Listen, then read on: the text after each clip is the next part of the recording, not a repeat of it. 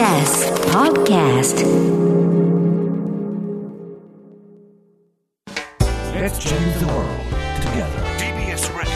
905-954発信型ニュースプロジェクト荻上チキセッション加藤官房長官、日本学術会議の任命拒否は適法。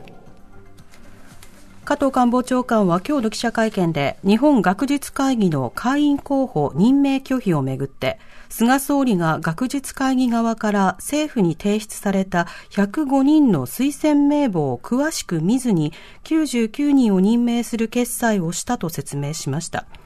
また、加藤長官は、6人の任命拒否の違法性を問われると、適法に行われたと承知していると反論しました。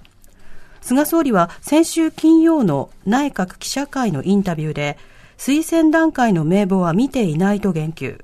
加藤長官は、推薦名簿は参考資料として添付されているが、参考資料までは詳しくは見ていなかったということだと説明しました。あの、菅総理が名簿は99人の段階のやつしか見ていないみたいなことをね、インタビューで答えていて、ええ、それはどういうことなのと、総理が任命権者だというふうに言い張っているけれども、その、総理の預かり知らぬところでそのような名簿に縮小されたのかどうかなのか、つまりそのプロセスがわからないよねっていう、うん、そうしたような、その、まあ、疑問というものが出てきたりしたわけですよね。その点についてなど、今日は日本学術会議に関する、えー、日本学術会議の任命拒否に関する質問というものが、官房長官の会見で続きました。加藤官房長官の午前の会見の模様をお聞きください。北海道新聞の石です。日本学術会議関連でお伺いします。日本学術会議が中国の国民研究専任計画に参加していたという情報がインターネットなどで読まれてますが、関係は確認されていますあの日本学術会議としては多国間二国間の枠組みを通じた学術交流を行っているところでありますが、中国の専任計画を支援する学術交流事業を行っているとは承知をしておりません。東京新聞の村上です。日本学術会議で憲法23条の学問の自由に関連して伺っています。菅首相は5日のインタビューで、学問の自由とは全く関係ない、どう考えてもそうじゃないでしょうか、とご説明をされていました。このどう考えてもというと、まあ、何をどう考えた結果、学問の自由と全く関係ないのかということをもう少し詳しく政府のお考えをお伺いできます。あのその時のやり取りはですね記者の方々から、えー、独立の機関であって研究者の中では学問の自由の侵害ではないかという指摘があるということに対する答えが今言われた学問の自由とは全く関係ないということでありますからこれに対してその前に総理がこの学術会議についてですね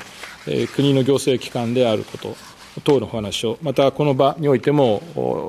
特別職の国家公務員であるということ、当然それによって憲法第15条との絡み、まあ、ルール、説明をさせていただきました。まさにそうしたことを踏まえた発言だということであります。日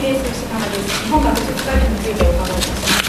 菅総理が9日のウェブインタビューで任命されなかった6人を含め、6人のアメリカの推薦者リストがないとされました。先月29日の決済直前に任命する99人にストを見たとの説明でしたが、総理がその105人の学術会議側のリストをご覧になってないのであれば、どのタイミングでどなたがこの6人 ,6 名の方ないというふうにまずあの99名を任命することについては、内閣府における起案から、総理大臣による最終的な決裁まで過程、これは一貫していたということであります。で総理が推薦者の名簿について見ていないと答えられたのは、これ、決裁文書には、あの推薦名簿は参考資料として添付をされてますけれども、まあ、参考資料までは詳しくは見ておられなかったということを指されているんだろうと思います。で決裁までの間には、総理には今回の人間の考え方の説明は行われているところであります朝日新聞の石です、関連でお伺いします。あの決裁までについては、総理に考えが示されているというか、あの今お話、ご説明ありましたけれども、あの今回のその6人除外というのは、最終的に総理の判断で除外されたという理解。あの6人除外ではなくて99名を任命されたということでありますけれども、それについては最終的にはもちろん総理が最終決裁者であります。朝日新聞の菊池です確認ですけれどもあの決裁文書には105人のリストもついていたということでそこをあの十分にご覧になったかどうかは分からないということですが105人の候補者が99人に絞られたという認識は総理はお持ちだということですあの決裁文書そのものは任命行為ですから99名のリストを見てですねその決裁をすると。これが基本ということになるわけであります。それから先ほど申し上げた決裁までの間には今回の任命の考え方について総理には説明が上がっていたということでありまして。あのあと詳細については、まあ、人事の話なんで控えさせていただきますけれどもそういうプロセスがあったということであります。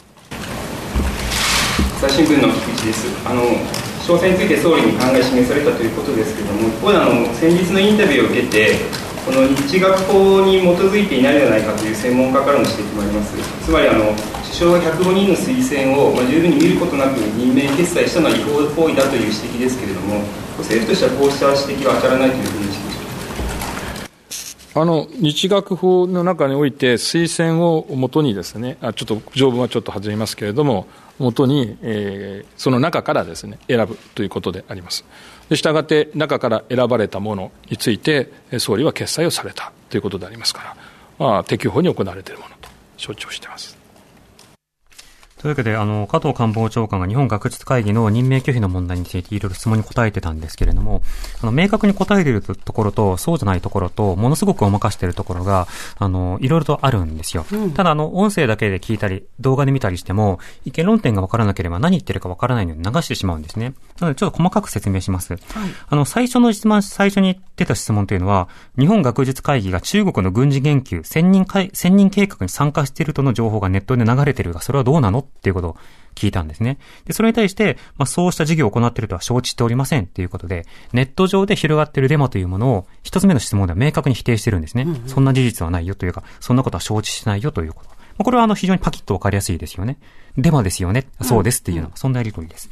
で、その後からはよくわからなくなっていくんですよ。なぜわからなくなっていくかというと、答えたくないからですね、官房長官の側が。質問の中身というのは、まず、学問の自由とどう考えても関係ないって総理は言ったが、あの、一体どういう意味でどう、どう考えてもなのっていうことを聞いたんですね。それに対しては、あの、いろいろゴニョゴニョ言ってるんですけれども、よくわからない回答でした。それはなぜかというと、あの、意味ある答えをしたくないからですね。